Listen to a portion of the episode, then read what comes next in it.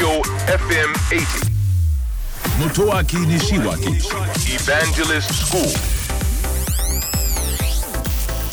東京 FM エヴァンジェリストスクール9月15日放送分のポッドキャストをお届けをいたします、えー番組の中でもですね節電とか、まあ、防災に関しての情報をお伝えをいたしました、まあ、大変この時期あのご苦労なさっている方も、えーいらっしゃると思うんですねリスナーの方にはで、まあ、番組としてもですね、まあ、そういう情報をお伝えすることができればということで、えーいろいろあの話題にしてみました。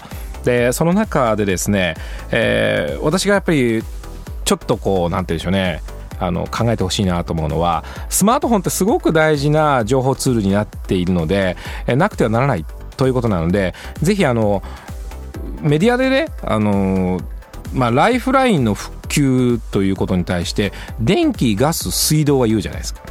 じゃあ電気ガス水道ネットってやっぱりそろそろ言ってほしいなと。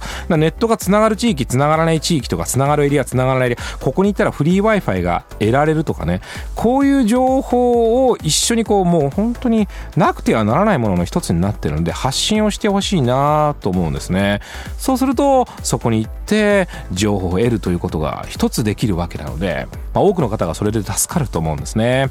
そしてもう一つこれは番組の中でもご紹介しましたが何もあの全員が各々のスマートフォンで同じような情報を取る必要がないと思うんですね。まあプライベートな連絡であるとか特定の人同士の連絡それはあってもいいんですけど、まあ、多くの情報はくまなく全員に行き渡ってるわけですからこういった時こそ、えーこんな情報あったよということを言葉で伝える。そしてみんなでそれを乗り越えていくってことが重要なんじゃないかなというふうに思っています、まあ、いずれにしてもですねスマートフォンは生活に欠かせない。そして非常時にも欠かせない道具になっているわけですね。エヴァンジェリストスクールは東京 FM で毎週土曜深夜12時30分から乃木坂46の若月由美さんと一緒にお送りしています。えー IT についてとても分かりやすく楽しくお伝えをしておりますのでえーぜひオンエアの方チェックしてください。ラジオ日経三国志。ねえ孔明未来が見えないんだけど。